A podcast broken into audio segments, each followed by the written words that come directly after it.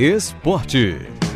Boa tarde, Renato. Olha, vou começar atualizando aqui sobre o confronto entre torcidas de Bahia e Vitória ocorrido ontem no bairro de São Caetano, aqui em Salvador, viu? As imagens circulam nas redes sociais e a briga acabou com três torcedores do Bahia feridos, dois deles internados em estado grave no HGE. Um deles, inclusive, responde pelo ataque ao ônibus do Bahia ocorrido em fevereiro. Nas imagens é possível ver os torcedores correndo e sendo atingidos por um veículo Gol em alta velocidade, trafegando em marcha ré. Os feridos ainda foram espancados no chão. A polícia deteve 54 integrantes da torcida uniformizada Os Imbatíveis do Vitória.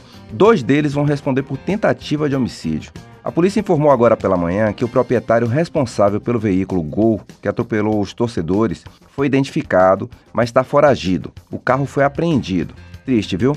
Atitudes estúpidas que extrapolam o limite do aceitável. Mas vamos falar de futebol de verdade. Bahia e Vitória entraram em campo no final de semana. Torcedores de verdade do Bahia comemoraram no sábado, na Arena Fonte Nova, mais um triunfo do tricolor que aproxima agora o time do acesso à Série A.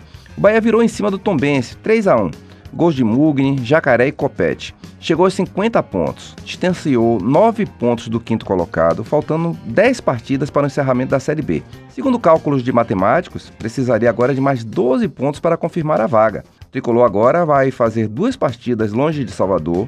Nesta quinta-feira enfrenta o Criciúma no estádio Heriberto Rios. Depois visita o esporte na Ilha do Retiro. Já a verdadeira torcida do Vitória segue preocupada. Ontem o time não conseguiu superar o ABC dentro do Barradão, ficando no 0 a 0.